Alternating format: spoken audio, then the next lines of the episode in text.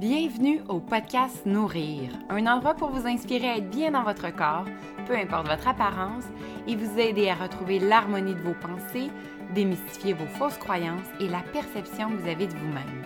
Mon nom est Vanessa Labelle, je suis coach en nutrition et ma mission est de vous accompagner dans votre cheminement en vous partageant ma passion pour l'alimentation et le bien-être et en vous supportant dans la recherche d'une harmonie et d'un équilibre. Je vous partagerai du contenu sur l'alimentation et votre relation avec celle-ci afin d'avoir un esprit plus équilibré et retrouver un réel amour de soi, pas à pas, avec bienveillance et confiance, et vous reconnecter à qui vous êtes. Laissez-vous guider par des parcours inspirants qui vous apporteront des réflexions pour comprendre votre propre histoire et enfin vous aimer radicalement. Merci d'être présent et bonne écoute!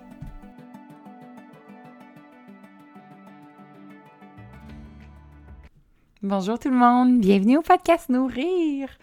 Une belle journée aujourd'hui d'entrevue que je vous présente et que je suis encore une fois choyée de vous présenter parce que je sens à chaque fois que c'est moi qui me fais un cadeau, comme si ce moment-là m'appartenait et j'ai toujours la, volonté et la conviction de vous partager du contenu inspirant et faire en sorte que vous puissiez en apprendre, vous puissiez euh, vous euh, poser des questions, apporter des réflexions nouvelles.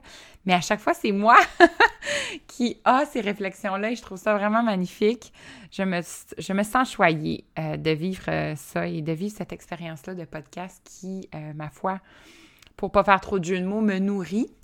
Euh, si vous êtes euh, à l'écoute de cet épisode euh, que je publie en avril, sachez qu'on est dans un regain en ce moment, que le printemps est vraiment présent et ça nous fait du bien. La température est extraordinaire, il fait beau, il fait chaud. On a des 15-20 degrés et moi, sincèrement, je me sens revivre. Je sens que je sors de mon cocon et enfin, on peut être beaucoup plus dehors, on peut aller chercher de la lumière, on peut aller chercher de la bonne vitamine D qui nous fait donc du bien au moral. Alors, euh, j'espère que vous vous sentez de la sorte, malgré les situations quand même euh, pas faciles. On, on veut vivre d'espoir, on veut y croire, mais c'est quand même un début d'année. Là, on est déjà entré dans le mois d'avril, un début d'année quand même particulier avec euh, la suite du confinement et des mesures euh, qui nous sont imposées. Alors, euh, Jean de Québec, je suis avec vous. Mon cœur est avec vous et je sais à quel point c'est pas facile si vous avez des enfants à la maison et si vous faites la télé-école. Je sais à quel point ça demande beaucoup d'énergie. Alors, je vais essayer, si vous êtes à l'écoute, de trouver un petit peu de douceur dans votre journée avec mon invité d'aujourd'hui, Camille Laperle, euh, que j'avais vraiment hâte d'interviewer parce que euh, on parle de sujets euh, qui, évidemment, sont très, très chers en ce moment à, à mon cœur, à ma tête et à mon quotidien parce qu'on parle de maternité. Alors, on parle de comment se préparer à cette maternité-là vous allez réaliser à quel point euh, Camille est multidisciplinaire, vraiment. Elle a plusieurs chapeaux, donc j'ai un peu de difficulté même à vous décrire euh, ce qu'elle fait et ce qu'elle est parce qu'elle a tellement d'intérêt dans la vie, elle a tellement touché à de choses. Mais principalement dans l'épisode, on va beaucoup parler de maternité et de fameux quatrième trimestre, ce trimestre qui est si important après avoir accouché et euh, dont on doit prendre considération et on doit prendre soin autant pour la maman que pour le bébé que pour le papa. Donc, on, en discute ensemble.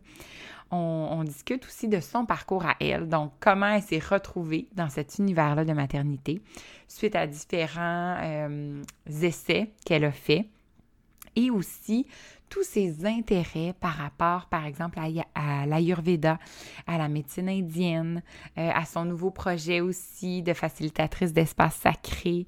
Alors, on, voit les multiples euh, facettes, autant de sa personnalité que euh, de son entreprise. Et ça nous permet, son entreprise qui s'appelle en passant Maternité Sacrée. Donc déjà là, on voit l'essence de, de de ce qu'elle veut apporter comme message et surtout comme type d'accompagnement.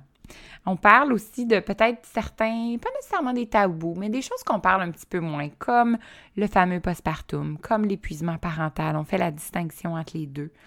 Euh, des effets aussi euh, bénéfiques qu'on peut avoir parce que avec fait, une accompagnante après, en postnatal. On parle beaucoup, beaucoup du prénatal. Je pense que l'accompagnante, la douleur à la naissance, est de plus en plus intégrée euh, et de plus en plus vue positivement dans une préparation à une première naissance, mais on parle moins du après. Et le après, surtout quand on a un premier bébé, ce n'est pas facile et on doit aller chercher des clés, on doit aller chercher des sources qui vont nous aider à être dans le moment présent, mais surtout à retrouver sa confiance en soi, retrouver son instinct, la petite voix intérieure qui nous confirme qu'on fait la bonne chose, qu'on a les réponses à l'intérieur de nous et qu'on est la meilleure enfant, le meilleur parent plutôt pour son enfant.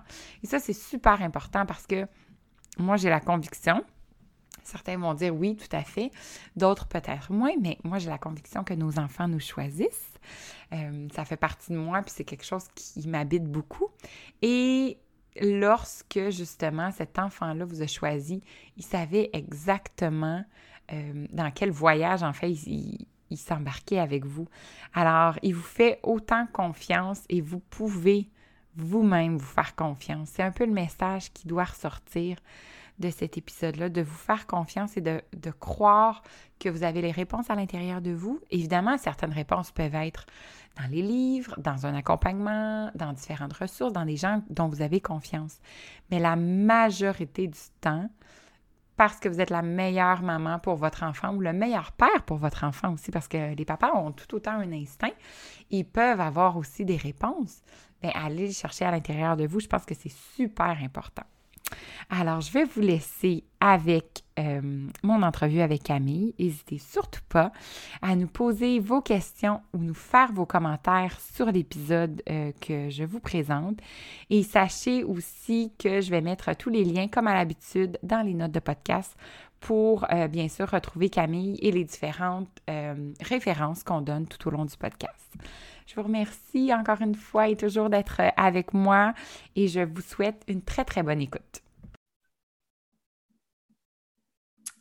Alors, bon matin, Camille. Bon matin, Vanessa. Comment vas-tu? Ça va très bien, toi? Ça va super bien. On se disait à quel point euh, les matins, je te demandais si tu avais eu un matin doux, mais qu'avec des enfants, un matin doux, il faut mettre beaucoup de choses en place pour y arriver. Vraiment. Puis toi, tu as une particularité parce que tes enfants sont avec toi, hein? Tu as fait le choix euh, pendant, la, pendant la pandémie, en fait, de faire l'école à la maison? Oui, euh, ben, en fait, il y a eu une séparation avec mhm. euh, le papa des enfants. Donc, un déménagement, une sortie d'école, puis là, avec toutes les mesures en place, je me suis dit pourquoi pas. Puis je me suis lancée dans, dans l'école maison. De toute façon, ça me parlait depuis. J'étais enceinte de ma première fille. Puis je me souviens, je m'étais acheté un livre sur l'école à la maison au Québec. Hmm. Donc, ça fait longtemps que j'avais l'idée en tête. Puis je suis contente de l'avoir expérimenté. Là, ça fait, ça fait un an. OK. Puis quand ça se passe bien, bien j'imagine avec des hauts et des bas, mais. Oui, oui, c'est ça. C'est les hauts et les bas de l'école maison. Il y a des journées ultra pas motivées. Euh, il y a aussi le, duo, parce que j'en ai une de 4 ans, j'en ai une de 7 ans. Et celle de 4 ans est, dans le jeu toute la journée, puis c'est correct. J'essaie qu'on fasse un peu plus de structuré avec ma 7 ans. Pas énormément, je suis assez de l'école euh, de pensée unschooling, puis ça nous va très bien. Mais à l'occasion, j'ai envie de tester un peu ses connaissances puis savoir est-ce qu'il y a des trucs sur lesquels je devrais pousser juste pour qu'elle soit en conformité avec les attentes du mm. ministère. Puis euh, là, c'est la crise tout le temps, puis, puis ça ne marche pas avec la plus petite. Mais, euh, mais voilà, c'est les joies et les défis du, quotidien. Oui, exact. Qui te ramènent aussi des, avantages, évidemment, euh, de toi aussi, voir leur évolution, voir comment ça se passe de leur côté. Fait que ça, c'est quand même assez spécial. Là. Oui, j'ai vu beaucoup, beaucoup de, je ne sais pas comment le dire, d'avancées pédagogiques chez ma 7 ans, bientôt 8 cette année, parce qu'elle avait du retard. On avait fait un voyage long en première année. Euh, elle avait été très, très malade en maternelle aussi, donc elle a manqué quand même pas mal d'école. Puis, euh, puis où elle serait supposée d'être rendue, malgré que c'est une enfant super dégourdie, intéressée, euh, intelligente, etc., il y a quand même beaucoup de lacunes mais en étant avec elle 100% du temps, en faisant tout le suivi, je me rends compte euh, de ses forces, de ses faiblesses, de ses passions, etc., beaucoup plus facilement qu'avec les petits rapports que je recevais de l'école. En tout cas, je trouve ça bien pour ça. il y a beaucoup, beaucoup de place à l'observation. oui. Un, meilleur suivi. Oui. Puis, puis c'est plus doux. Tu, sais, tu me demandais mon matin. Ben, ce matin, ils se sont quand même réveillés à 8h30. Ah, ben quand même! chose qui n'aurait pas été possible si, euh, s'il y avait Ben oui, oui. Sont pas couchés plus tard hier. C'est juste que ce matin, il y avait besoin de récupérer. Voilà. Oh, wow. Ouais. Oui, génial. On est rentré dans le vif du sujet, mais je voulais te remercier d'être avec moi ce matin, de nous, euh, nous partager un peu euh, tout, tout ton parcours et tout ce que tu es en train de créer. Euh, moi, j'ai eu la chance de te connaître un peu avant qu'on ait un groupe euh, ensemble de femmes euh, avec tout ce que tu, tu, entreprenais dans ta carrière, mais j'ai vu aussi l'évolution. Il y a eu beaucoup de changements dans les dernières années. Je sais que c'est une grosse question, mais quand tu regardes ton parcours, comment tu te présentes, comment, où tu es rendu présentement dans ce parcours-là au niveau de ta carrière, au niveau de ton entreprise? Oh mon Dieu, euh, ça a bougé beaucoup, surtout dans les dernières années. Là, je regarde ça, puis j'ai lancé mon blog en naturopathie, euh, alimentation vivante en 2012. Donc, euh, ça, fait, neuf ans. Et, et depuis, ça, ça, a changé énormément. Mais là, dans les dernières années, ça a été l'incorporation, ça a été les employés, ça a été les projets de plus en plus gros, d'envergure, je dirais. Puis, euh, puis c'est ça. C'est quoi exactement ta question? ben, en fait, le parcours que tu as. Si on part un petit peu de 2012, comment ça s'est passé, puis où tu en es aujourd'hui, en fait? euh, oui, donc voilà. Au début, c'était vraiment axé sur la naturopathie, l'alimentation vivante. Euh, j'ai fait plein de formations dans ce sens-là. Ça, ça, me passionnait. J'ai enseigné chez Crudescence pendant quatre ans. Hmm. Et maintenant, euh, l'Académie végétale, ça a changé euh, de propriétaire, de nom, etc. Puis, euh, c'est ça, j'ai vraiment baigné là-dedans. Puis, au travers de mes, de mes coachings, de mes rencontres en naturopathie, je me suis mis à rencontrer ben, beaucoup de femmes et, et, de plus en plus de mamans. Puis là, moi-même, je suis tombée enceinte au travers de tout ça. J'ai été suivie avec sage-femme. Et puis là, j'ai eu la piqûre. J'ai fait une formation d'accompagnante à la naissance. Mm-hmm. Donc, tous mes suivis, toutes mes consultations là, étaient teintées maternité, fertilité. Euh, donc, j'ai été axée là-dessus pendant quelques années. Et on the side, parce que je ne faisais pas juste de la, consultation, j'avais aussi une, euh, une, garderie à la maison, un service de garde. Oh là là, OK, en même temps. Oui, j'ai fait ça pendant presque cinq ans. OK. Ça a été intense. Euh, J'imagine. le plus intense, c'est d'avoir tes propres enfants dans ton mm Mm. Ça, c'est vraiment du sport parce que tu as à dealer avec d'autres enfants et les besoins des tiens. Puis, le, en tout cas, ça a été, ça a été particulier. Et euh, je me suis brûlée au travers. Mais je dirais pas tant que c'est le service de garde en tant que tel, mais plus toutes les attentes que je m'étais mise moi-même, mm. euh, toute la pression que je m'étais mise moi-même. J'étais très, très isolée aussi. On habitait dans une région où je connaissais personne. Ma famille était loin, j'avais pas d'amis. Euh, maman à la maison, puis là, en plus, tu restes dans ta maison toute la journée à t'occuper d'autres enfants que les tiens. Donc voilà, au travers de tout ça, j'ai fait un épuisement parental. Ça a duré à peu près six mois. Puis ça, ça a été mon déclic pour me, me spécialiser en postpartum. Hmm. Hmm. Parce que le besoin, il est là. Euh, il y a encore énormément d'éducation à faire autour du postpartum. Puis, euh, puis il n'y a pas de service ou presque qui existe. Il y avait à l'époque, à l'époque, ça faisait 25 ans, mais euh, il y a quelques années, on va reculer quand même, il y avait, il y avait que très peu de personnes qui faisaient des visites à domicile ou de l'accompagnement en postpartum. C'est vraiment une, une, portion de la maternité qui était délaissée. Autant les femmes sont prises en charge pendant la grossesse, puis le, le, postnatal tout frais, là. mais après ça, débrouille-toi. Exact. puis arrange-toi mm. avec ton bébé. Tout à fait. Euh, quand je suis arrivée avec ce projet-là, ça a parlé beaucoup aux gens. Puis, euh, puis la popularité du blog, euh, des réseaux sociaux et tout a monté en flèche. Et, et j'ai pratiqué en postpartum exclusivement en faisant des visites à domicile pendant quelques années. je dirais peut-être un deux ans exclusif. Avant ça, ça se mêlait au travers de mes, de mes suivis. Puis j'ai tellement, tellement, tellement appris au contact des, hmm. familles qui, m'ont laissé euh, entrer dans leur maison. Oui. J'ai eu envie de créer une formation pour former d'autres, d'où la postnatale, parce que j'en vois vraiment beaucoup l'importance. Et euh, à ce jour, euh, là, ça fait déjà, je pense, trois ans que la formation roule. On en a formé à peu près 350. Oh, wow! Bravo! Oh, wow! ça a été super chouette. Et encore là, on se parle aujourd'hui, puis on est en train de terminer une session. Puis euh, souvent, les commentaires qu'on reçoit, c'est que ça change la vie des femmes celles qui font la formation parce que tout ce que je montre, c'est surtout axé sur l'Ayurveda, sur le bien-être, sur le prendre soin de soi, sur s'autoriser euh, du temps pour soi, poser ses limites, etc. Puis ils sont comme, c'est chouette, puis je vais le mettre en pratique avec mes clientes, mais je le mets d'abord. Je le mets sur moi. C'est beau, c'est vraiment beau ce qui se passe. Vraiment. Toi, quand ça s'est, euh, quand ça s'est passé, euh, est-ce que ça t'a pris du temps à réaliser ce que tu vivais? ton épuisement parental? Oui. Est-ce que tu voulais le cacher ou est-ce que comment tu t'es sentie par rapport à ça? Pas le cacher, mais quand tu es dedans, je pense que tu le reconnais peut-être pas nécessairement toi-même. Euh, parce qu'au départ, c'est de la fatigue, c'est une fatigue qui est intense.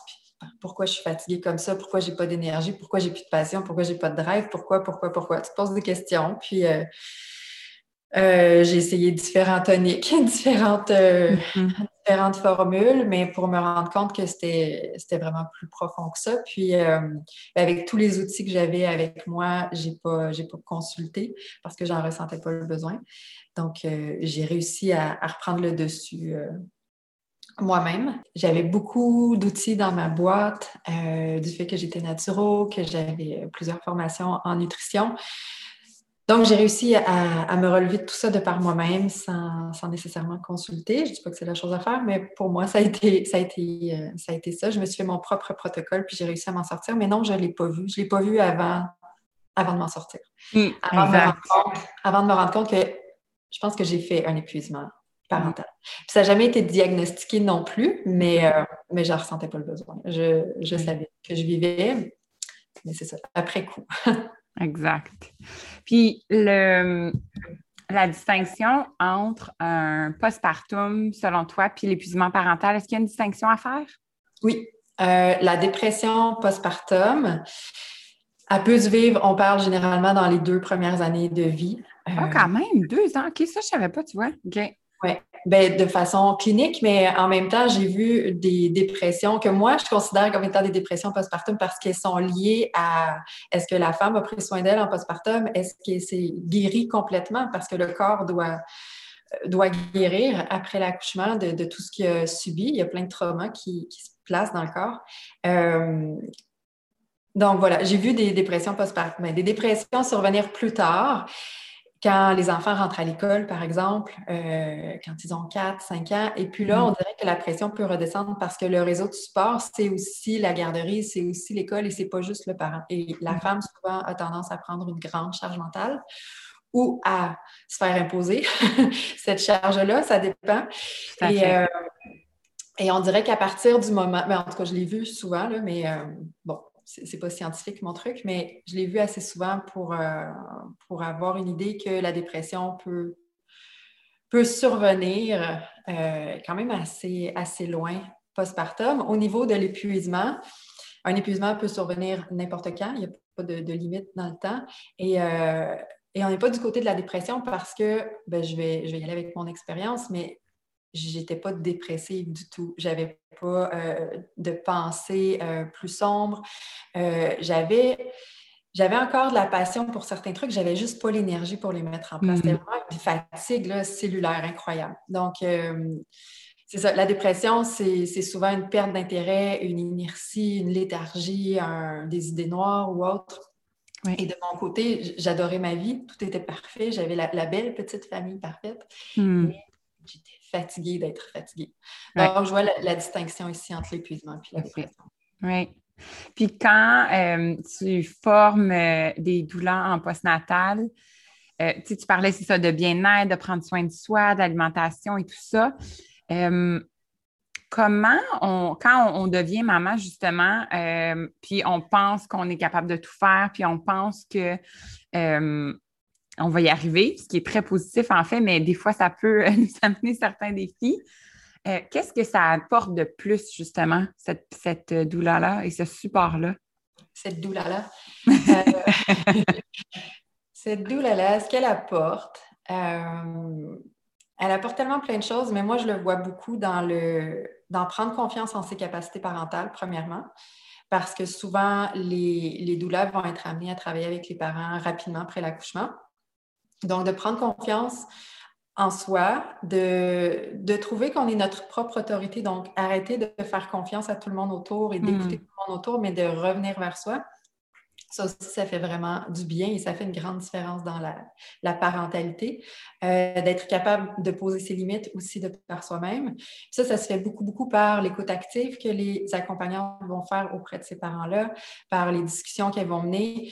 Puis je les invite aussi beaucoup à amener des discussions qui sont plus larges parce que euh, parler d'allaitement, parler de, de, sommeil de l'enfant ou autre, c'est super génial et c'est des questions que les parents se posent et c'est tout à fait normal. Mais l'information se trouve très, très facilement un peu partout. Mais je les invite beaucoup à élargir la vision, d'amener de la périphérie aux parents pour se demander qu'est-ce qu'on a envie d'offrir à cet enfant-là? Qu'est-ce qu'on mm-hmm. veut que l'enfant ait comme modèle? Qu'est-ce qu'on a envie de lui transmettre comme valeur, etc., etc. Puis vraiment d'avoir un portrait plus, plus global pour pouvoir se grounder dans son rôle de parent, pour pouvoir être ancré et s'affirmer dans ce qu'on veut transmettre. Mm. Euh, donc, la douleur peut œuvrer à plein, plein, plein de niveaux, mais euh, je les amène beaucoup vers, vers, vers les discussions, vers l'ouverture et euh, la prise de confiance en soi pour les nouveaux parents. Mm.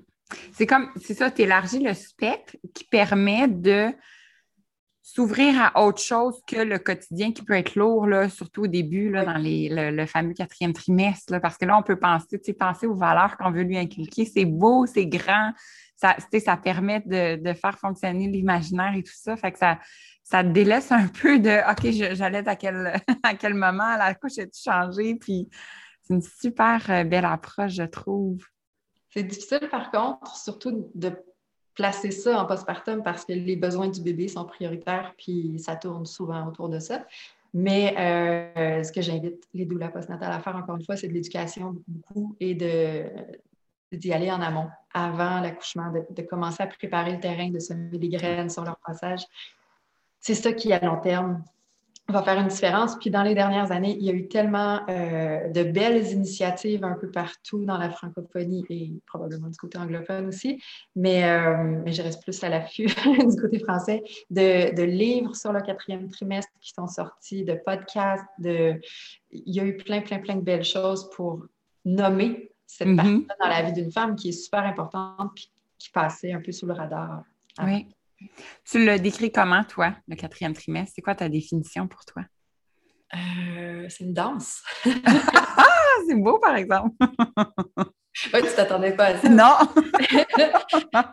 Euh, c'est une danse parce qu'une journée, euh, on va faire quelque chose avec notre bébé, on va être super fiers, ça a fonctionné, notre nouvelle technique, notre nouveau gadget ou autre. Puis le lendemain, ça va être à recommencer, ça va être autre chose, ça va être une nouvelle phase de développement, ça va être... Et on a l'impression qu'on est tout le temps en train d'apprendre. Donc, c'est une période d'observation, d'apprentissage, de tissage de liens. Et au travers de tout ça, ben, on danse. Mm. Et, euh, et plus on l'approche avec cette énergie-là, je trouve, d'être dans le flow, d'être dans... On suit le mouvement, on suit la vague, on danse plus ça permet de relativiser. Parce que si on l'approche avec, euh, on, part du point A et on se rend au point B et ainsi de suite, euh, on peut être très, très déçu. Puis la déception, ça nous colle à la peau comme la suie. Euh, hmm. Donc, essayer de se libérer de ces attentes-là. Et je le dis avec beaucoup, euh, beaucoup de bienveillance parce que je m'en suis mis énormément d'attentes, mais c'est ça, ça m'a tué à petit feu. Donc, quand on l'approche avec cette énergie-là de, mouvance, puis une énergie, euh, une énergie féminine, les hommes et les femmes portent cette énergie-là, mais une énergie de, de flow, euh, je trouve que ça adoucit le passage. C'est ça. Puis s'enlever l'espèce de besoin de, bien, évidemment, de perfection, mais de performance quand on ne devrait pas associer justement la maternité à la performance, même si on voit la pression que nous amène la société avec euh, les images, les réseaux sociaux, etc. Puis, parce que moi, je me suis rendu compte quand euh, j'étais trop dans la performance, j'étais plus dans mon intuition. J'étais plus capable de l'entendre. Qu'est-ce qu'il y avait à l'intérieur de moi? C'était quoi les réponses? d'habitude, j'y allais, puis ça, j'avais les réponses, mais là, je ne l'avais plus. C'est quand j'ai enlevé cette espèce de besoin-là de performer, puis que je me suis posé la question, je fais ça pour qui? Puis quand j'ai répondu, ben, c'est pour mon bébé, mon bébé, ils sont foutus que je ne performe pas, on s'entend? Et c'est là que j'ai fait, OK, je vais retourner à vraiment l'intérieur de moi, puis je vais comprendre où sont mes réponses, qu'est-ce que j'ai besoin, moi, de lui apporter, qu'est-ce que je ressens. Et là, on a, tu sais, le chemin a été beaucoup plus doux, là.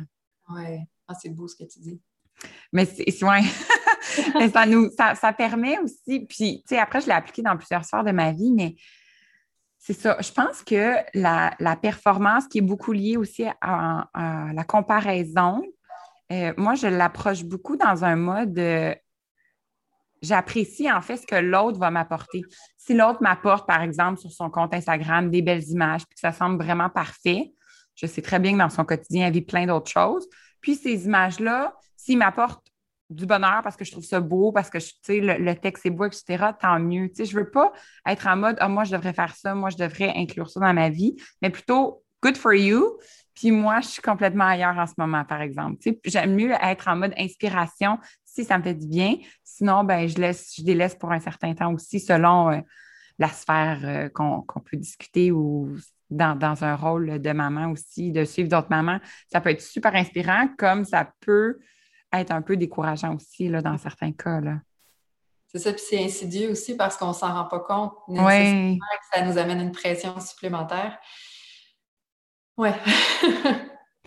puis toi, euh, quand justement tu le vois, tu vois que la maman est dans le vouloir, dans le paraître, dans la performance, comment justement, quels sont les conseils que tu peux donner pour se ramener à soi, puis à, son besoin viscéral de, juste être une maman que le bébé a besoin, tout simplement?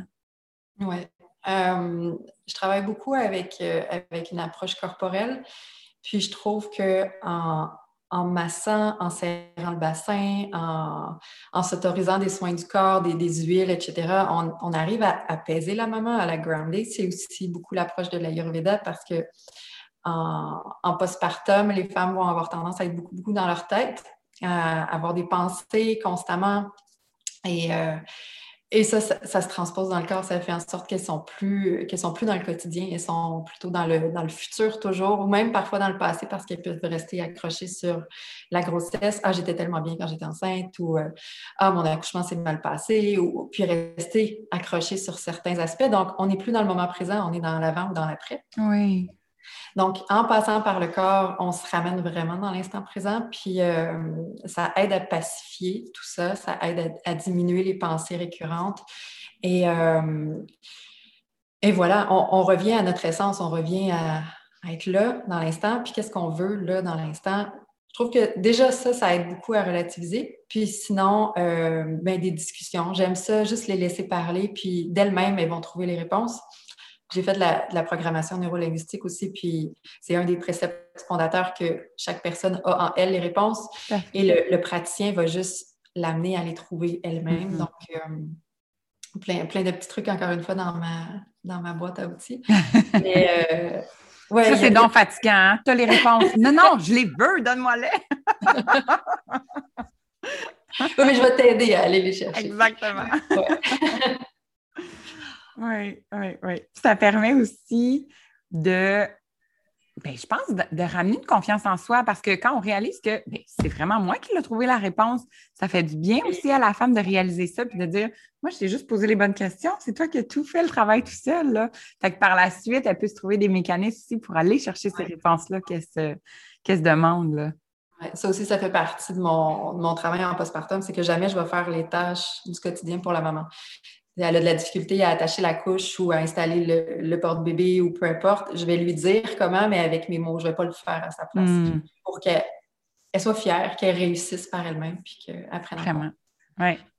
Mais juste de le nommer, surtout quand c'est notre premier, que l'avant et l'après, le futur et le passé, comme tu disais, est très, très présent.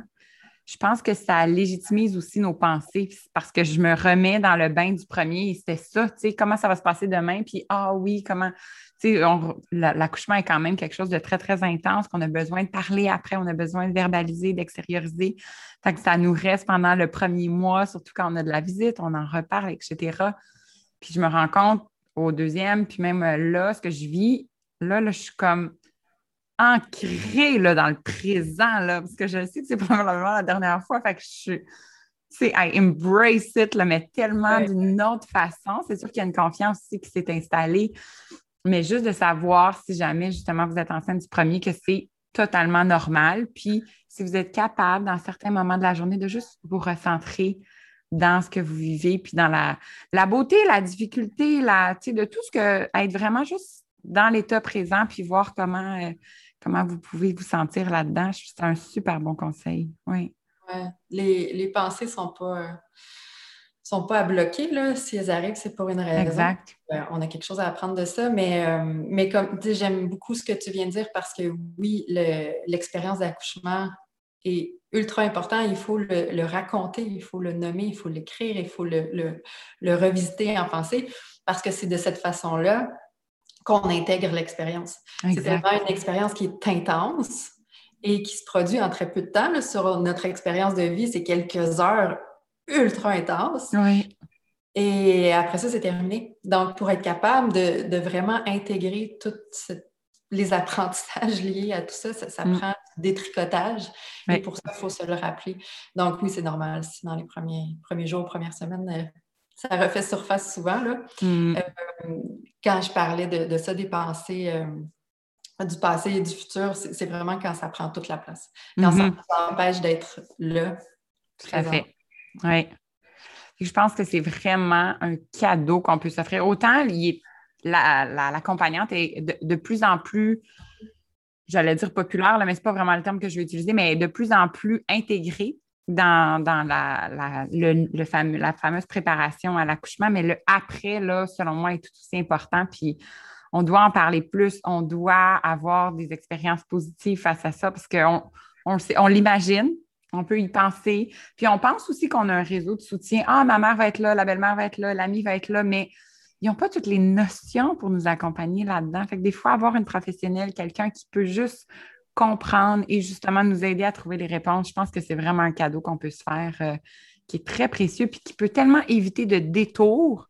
Tu sais, le chemin peut, euh, être sinueux, mais il peut être un petit peu plus droit aussi, un petit peu plus facile, je pense, avec, euh, avec une accompagnante après aussi.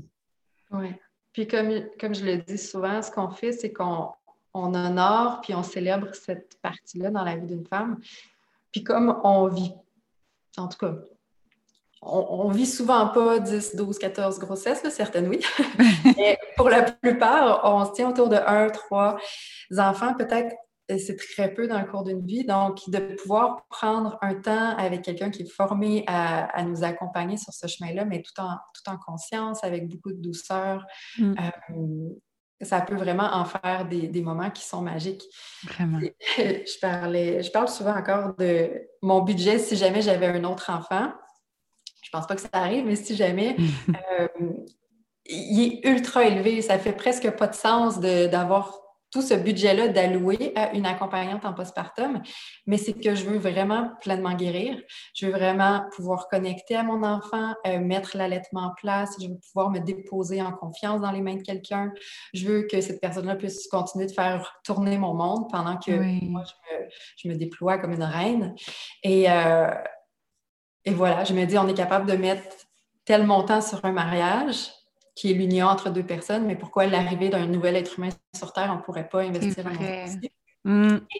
Il y a différentes offres à différents, euh, à différents prix, mais euh, voilà, pour ma part, je suis tellement convaincue que voilà, je dépenserais probablement autant qu'un mariage. ah, je te comprends, oui. Puis c'est, on n'en parle pas beaucoup parce qu'on est, c'est, le rôle de la mère est super important, mais moi, j'ai vu une différence aussi dans les yeux de mon chum, dans les yeux de mon mari, de, comprendre des choses, de voir des choses différemment aussi, puis même de recevoir des conseils sans nécessairement qu'il pose de questions, mais dans la façon dont il agissait avec le après, qui lui a aussi permis d'être un papa différent, un papa qui voulait être très présent et, avoir les, bonnes façons de travailler euh, avec moi.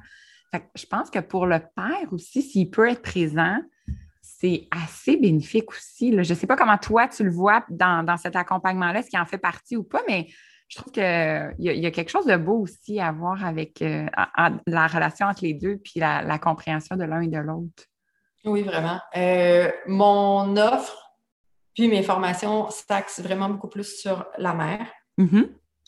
Euh, parce que pour moi, c'est elle qui a à guérir, c'est elle qui va vivre la matrescence, quoique le père ou l'autre partenaire, ça pourrait être une conjointe aussi, va vivre énormément de transformations. On en parle moins, c'est moins étudié, etc., etc.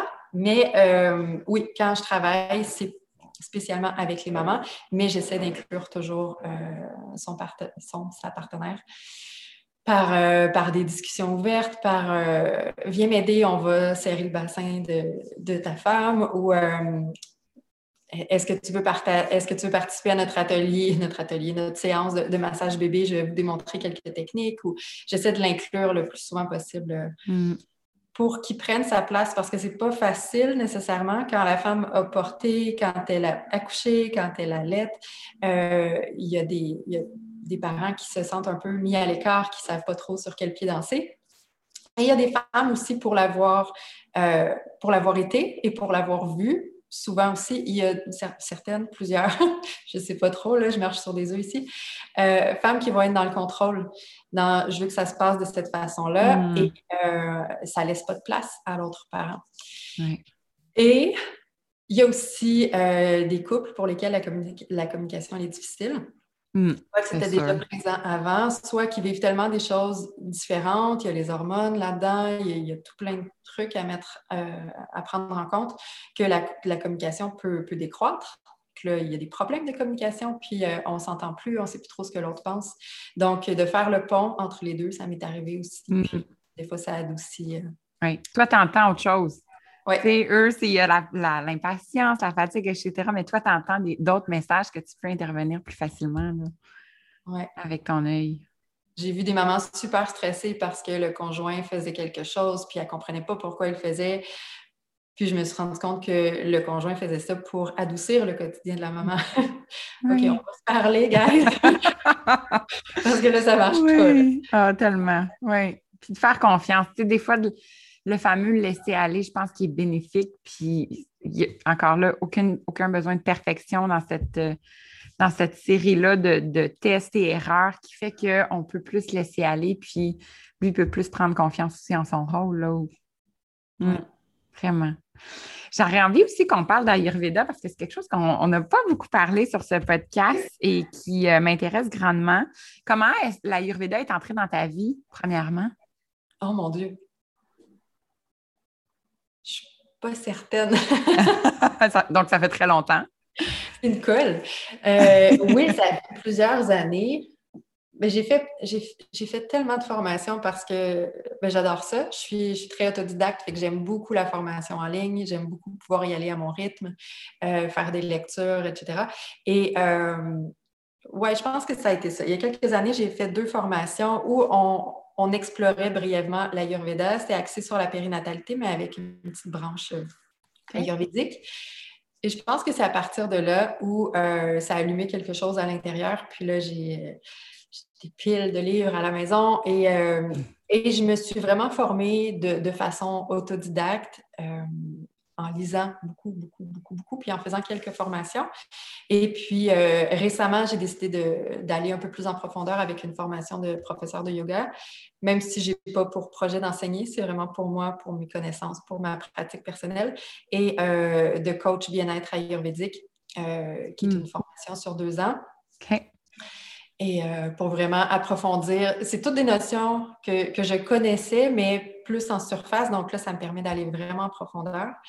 Puis, euh, j'ai aussi une autre formation on the side que je ne sais pas si je vais terminer un jour parce que c'est vraiment long. C'est herboriste. Euh, c'est la formation de, de l'herbothèque. C'est herboriste clinicien naturopathe ayurvédique. Mm-hmm.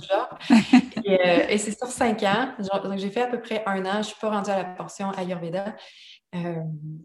Mais voilà, c'est quelque... un gros, gros projet, ça. Fait que mm-hmm. pour l'instant, il est un peu sur la glace, mais ouais, ça. Ça m'a bercé pendant, pendant plusieurs années. Puis là, en ce moment, je te dirais que c'est à son top où je me réveille le matin avec ma boisson, avec mes herbes ayurvédiques, puis après ça, je vais prendre mon lassi pour ma digestion, puis je vais boire mon eau chaude toute la journée, puis je suis vraiment en train d'intégrer beaucoup, beaucoup, beaucoup, beaucoup de ce que je connais depuis tellement longtemps, mais que j'utilisais avec parcimonie. C'est ce qui construit mon quotidien en ce moment. Puis je vois énormément de, bénéfices au niveau de ma santé, donc c'est euh, chouette. Puis ben là, je vais le dire à tes auditeurs, auditrices, mais euh, l'Ayurveda, c'est la vieille médecine de l'Inde, euh, une médecine ancestrale qui touche à, plein de sphères, mais pas juste au niveau, c'est comme la, médecine euh, de l'Occident, la médecine traditionnelle qu'on connaît va être plutôt axée sur les problématiques de santé et comment les guérir, tandis que là, on est dans une médecine beaucoup de prévention et mm-hmm. on, va toucher à la nutrition, mais on parle aussi de pédiatrie, on parle de la grossesse, de la maternité. Euh, le yoga fait partie de, de l'Ayurveda d'une certaine façon. Donc, euh, donc voilà, c'est tout un, mode de vie, je dirais, mm-hmm. euh, qui, fait beaucoup de sens parce que ça a beau été. Les premiers textes remontent à plusieurs milliers d'années. Oui. Ça a beau dater d'il y a très, très longtemps, c'est encore d'actualité aujourd'hui. Exact. Plus que jamais, je dirais même. Oui, oui, oui. Mm. C'est assez fou comment c'est c'est on point. c'est mm. vraiment chouette. À fait. Parce que c'est le retour à soi, finalement. Oui.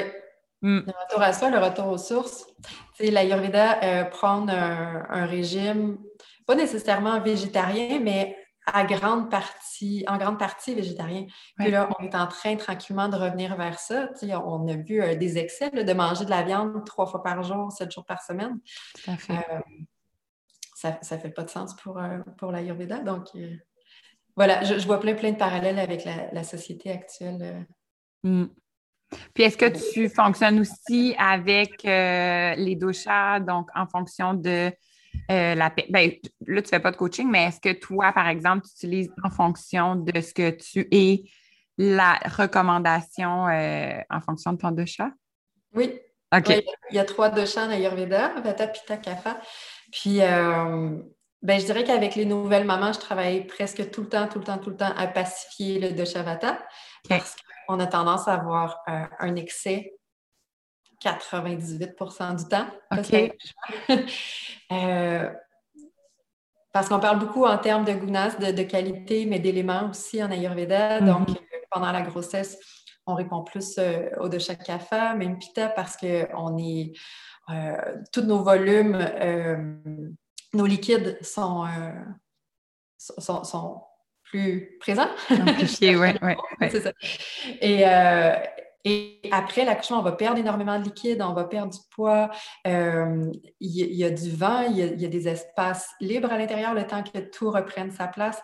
Donc là, il y a une association air et espace avec le, le Doshavata. Donc, on essaie de le pacifier beaucoup, beaucoup avec une alimentation qui va être plus plus lourde, plus comfy, plus chaude, plus somptueuse. Euh, beaucoup. Puis des, soins du corps avec de l'huile, encore une fois, pour apaiser euh, les déséquilibres. Ah, Et pour moi, je travaille beaucoup avec Vata Pitta parce que j'ai ça dans le tapis. Puis est-ce que tu l'utilises aussi avec ta famille, avec tes enfants? Oui. Aussi? Oui, les enfants répondent plus souvent au de chaque affaire. Euh, pour les sept premières années de leur vie, ils se retrouvent là-dedans parce que c'est une période de, croissance, mais une période aussi de, stabilité. Euh, où ils ont souvent plein de mucus. Euh, oui, oui. Et euh, donc, ma 4 ans, bientôt 5, je la vois encore beaucoup, beaucoup là-dedans. elle n'aime pas ça quand ça bouge trop vite. Elle aime quand c'est lent. elle fait encore souvent des, petits rhumes ou, des petites infections mineures. Et euh, tu vois, ma 7 ans, bientôt 8, là, je la vois qu'elle sort de cette phase-là parce que beaucoup d'anxiété. Euh, hmm. Le soir, au dodo, là, elle a des peurs, elle veut être avec moi. Ça, se passe vite dans sa tête. Elle, parle vite, elle veut être avec des amis tout le temps, elle veut faire des activités, sinon elle s'ennuie. Donc là, elle n'est plus dans le café, elle est rendue dans le vata et je pense que ça va être sa, sa prédominance chez elle. Donc là, je lui ai acheté une couverture lourde, puis je lui fais des massages, puis de, de pacifier ça.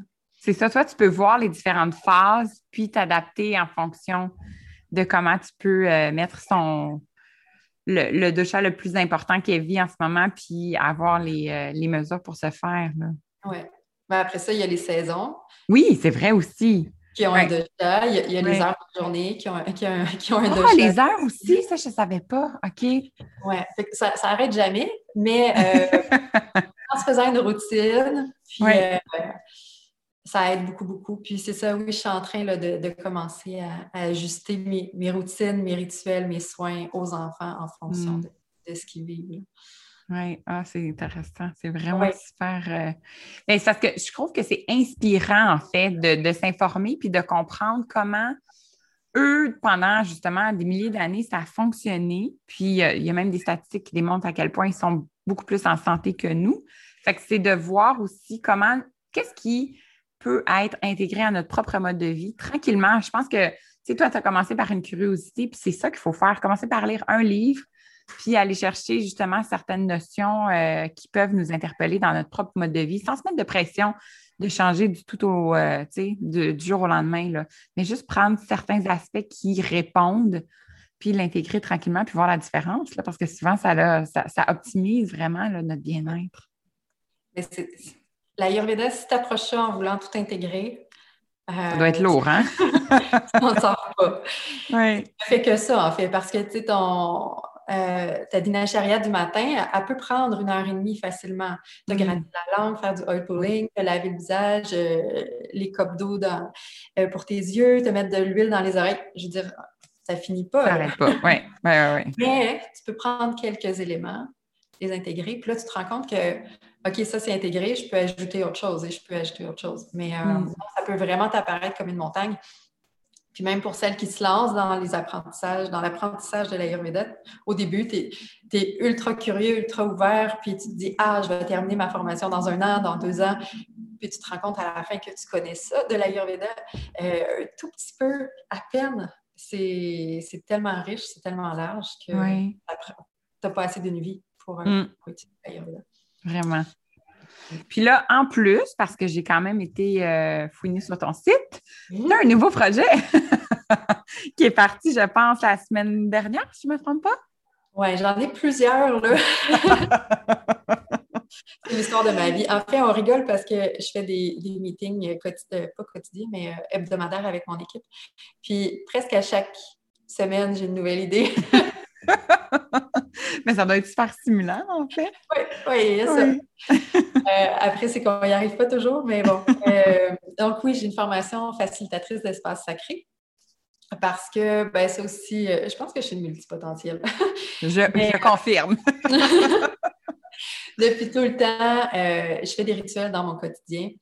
Et j'ai animé beaucoup de cercles, beaucoup de tentes rouges, différentes cérémonies autour de la maternité, beaucoup. Et et il y a peut-être trois ans, j'ai lancé une formation sur deux jours en présentiel pour, euh, pour former au rituel entourant la maternité. Puis c'était magnifique, je l'ai donné plusieurs fois, c'était super chouette, mais deux jours, ça passe vraiment vite, puis j'ai tellement de choses à dire dans la vie, euh, surtout autour de ça, parce qu'il y a toute une éthique, il y a tout un... Tu sais, si tu organises des cercles de femmes, il faut que tu sois dans une, dans une belle posture pour pouvoir accueillir les témoignages, pour pouvoir, euh, pour que ce soit fluide, pour que tout le monde se sente légitime de participer, pour que tout le monde se sente respecté, euh, en sécurité, etc. Et euh, voilà, j'avais beaucoup, beaucoup de choses à partager. Puis je me suis dit, je vais offrir une formation en virtuel parce que c'est beaucoup plus facile sur une, longue période. Et là, c'est sur six mois. Donc, on a six mois où on creuse, ben, on creuse je le, définis beaucoup comme étant un terrain de jeu parce que euh, j'aborde chaque sujet en environ une heure. Donc, par exemple, je parle du, euh, de la transe qu'on va expérimenter au travers euh, de la création, au travers de la danse, au travers des, des de la méditation, par exemple. ça, je vais en parler pendant une heure. Je vais parler de l'éco-spiritualité, à quel point la spiritualité est à la mode, mais que ça peut être dommageable pour l'environnement. J'en parle mm. Je vais parler des éléments, je vais parler du féminin sacré, je vais parler de la musique, euh, de la danse, je parler du journaling, de, plein, plein, plein de sujets. On a aussi des lives, on a des tentes rouges, on a des ateliers en direct une fois par mois. Et euh, on a tout un chapitre sur les, les, les, rituels du féminin, les cérémonies entourant euh, la oh, C'est vraiment un beau programme que j'adore donner. C'est la deuxième année pour, euh, sous cette forme-là, en, virtuel pendant six mois. Puis là, sont 75 inscrites, je crois. Wow! Euh, ouais, on a un Bravo. super Puis là, on a juste fait la cérémonie d'ouverture jusqu'à maintenant, là, mais vraiment... Avec les 75? Oui. Wow! C'est quand même un défi parce que, justement, la formation, c'est pour créer ce type de cercle-là, mais à 75, euh, oui, il faut travailler fort, hein? Oui, ben, en fait, euh, tous les ateliers, toutes les cérémonies, c'est plutôt moi qui va être euh, qui va être présente, qui va être devant la caméra. Je vais prendre quelques partages. Et euh, après ça, pour les tentes rouges, par contre, là, c'est des petits groupes. On, en propose deux par mois, donc on a une douzaine de tentes rouges sur nos six mois. Puis on prend un maximum de dix personnes par tente rouge pour que chacune ait le temps de partager. Oui, c'est ça. Qu'il y ait un lien de confiance encore plus fort qui se, qui se fasse. Wow. Puis en plus... Oui, non, vas-y. Déjà dans le groupe Facebook, c'est ça, on est beaucoup, on est un gros groupe, puis les partages sont, extraordinaires, sont, belles les unes envers les autres, puis toujours dans la bienveillance. Ça amène beaucoup de richesse, oui. Mm. Puis, euh, il y en a toujours dans les formations qui ne participent pas, qui vont à leur rythme, ou la vie les rattrape, puis ils n'ont plus le temps, ou peu importe. Ça fait en sorte que quand on a un gros groupe, euh, on a toujours des participantes euh, dans nos lives, puis on ne se ramasse pas juste à, trois ou quatre à parler d'un sujet, mais on a comme une belle audience, puis ça, rend le tout plus dynamique, je trouve. Hmm. Oui, je pense que c'est, c'est vraiment quelque chose à explorer, à découvrir. Euh, même euh, quand on est plus introspectif. Moi, je, moi, je le suis. Euh, puis de plus en plus, je m'inclus et je m'intéresse à ce, type de, groupe-là pour juste évoluer, puis faire, partager, puis être en, mode compréhension, puis voir que d'autres vivent la même chose que moi. Je trouve que c'est vraiment riche, puis ça, ça permet d'avancer plus rapidement, selon moi. Là.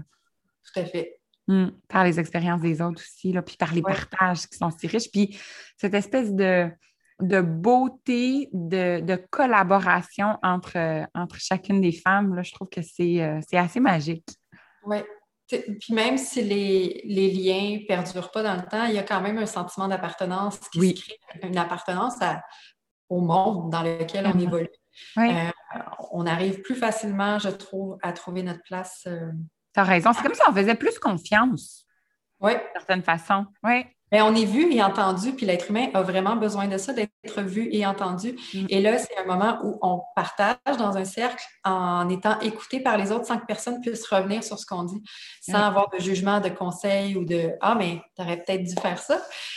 Juste mm-hmm. une écoute entière et totale, chose qu'on n'a jamais dans la vie. Mm. Puis on apprend à le faire aussi. Parce qu'il y a certaines personnes qui ont peut-être un petit peu plus de difficultés, disons ça comme ça. Donc, d'apprendre à écouter sans jugement dans l'ouverture d'esprit, ça aussi, c'est quelque chose qui, est important. Là. Vraiment. Oui. Puis là, on ne parlera pas d'astro parce que, encore là, c'est un autre, un autre aspect de, ton, euh, de ton parcours. Mais par contre, c'est sûr que je vais euh, mettre le lien puis je vais inviter les, gens à aller parce que toi aussi, tu as un podcast super intéressant où tu partages. Euh, autant des fois, c'est du contenu un petit peu plus concret, puis autant des fois, c'est vraiment de l'opinion. Et j'adore ça parce que tu es très franche, puis tu, tu parles avec ton cœur. Fait que c'est super intéressant. Mais tu as un très, très bel épisode sur euh, les signes astrologiques et aussi le. Comment je pourrais dire? Le type de de maman qu'on peut être ou euh, la façon dont on interagit aussi avec nos enfants. Puis moi, ça m'a beaucoup, beaucoup parlé, surtout si on va avec notre ascendant, avec la lune, etc. Fait que je, vais, je vous le recommande fortement parce que c'est super parlant. Puis, ça, ah, puis, quand tu en parles, ben, tu donnes automatiquement des conseils aussi de comment être ou la part d'ombre, puis comment aller peut-être équilibrer tout ça. Fait que c'est un, un épisode très, très pertinent, selon moi, que tu nous as présenté. Je un super gros. Oui, hein? c'est fun d'étudier l'astrologie sous cet angle-là, de se dire comment ça peut nous impacter dans notre maternité. C'est pas nécessairement quelque chose, c'est un sujet qui est abordé. exact, je l'avais jamais entendu. De, de, me pencher sur. oui. En terminant, Camille, j'aime toujours demander, mais là, ça va être très particulier pour toi parce que tu dois en avoir des tonnes et des tonnes, mais j'aime toujours demander des références que tu euh, as envie de nous présenter, euh, qui t'intéressent soit en ce moment ou vraiment des livres qui t'ont marqué, qui peuvent, en fonction des sujets qu'on a discutés aujourd'hui, euh, être intéressants pour, pour les auditeurs? Oh mon Dieu! c'est une grosse question pour toi. Hein? Peut-être un sur le quatrième trimestre. Je ne sais pas si tu as, un petit coup de cœur. Euh. Euh, oui, mais euh, là, c'est mon, mon Vata qui embarque. J'essaie de me rappeler des noms. Puis, mais en tout cas, il y a le livre Big Magic. Oui. Elizabeth Gilbert. Probablement que ça t'a déjà été nommé dans le podcast, mais ça a été mon livre chouchou qui m'a vraiment mm. fait bien à l'âme, que je recommande à tout le monde tout le temps. Tellement, oui. Sinon, euh, j'ai fait la formation de Shakti School pour être coach euh, bien-être ayurvédique. C'est en anglais, mais euh, c'est vraiment. Je pleure pratiquement à chaque cours parce que c'est trop une belle formation qui vient vraiment me nourrir. Mm. Et un livre sur le quatrième trimestre, celui d'Ingrid Bayot. Et je pense que c'est comme ça qu'il s'appelle le quatrième trimestre. Et là, c'est ça que je te dis, c'est mon Vata qui est là. Mais, euh, Ingrid. OK, on va trouver les liens. On va mettre les liens. Belle, une belle, belle, belle référence en périnatalité. Génial. On va mettre tous les liens aussi pour te retrouver parce que je pense que tu vas avoir euh, des nouveaux visiteurs face, surtout s'il y a des mamans en ce moment, soit enceintes ou après, ou peu importe, qui vivent des choses euh, avec les sujets dont on a discuté, qui vont être interpellées par les messages et qui vont vouloir aller plus loin dans leur réflexion. En tout cas, c'est ce que je vous souhaite. Mais merci énormément d'avoir euh, pris le temps de discuter de ces beaux sujets. Je me sens privilégiée dans le moment aussi que je vis en ce moment, tout près de, de, l'accouchement, d'avoir euh, discuté avec toi et d'avoir ton opinion sur tous ces beaux sujets-là. Merci beaucoup, Camille. Merci à toi pour l'invitation. C'était un plaisir. Une très belle journée. Bye.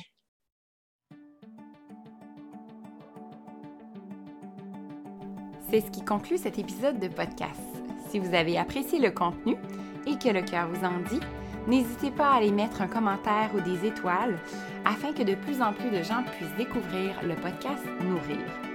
Je vous souhaite de poursuivre votre journée avec beaucoup de douceur et vous remercie de votre écoute. À très bientôt!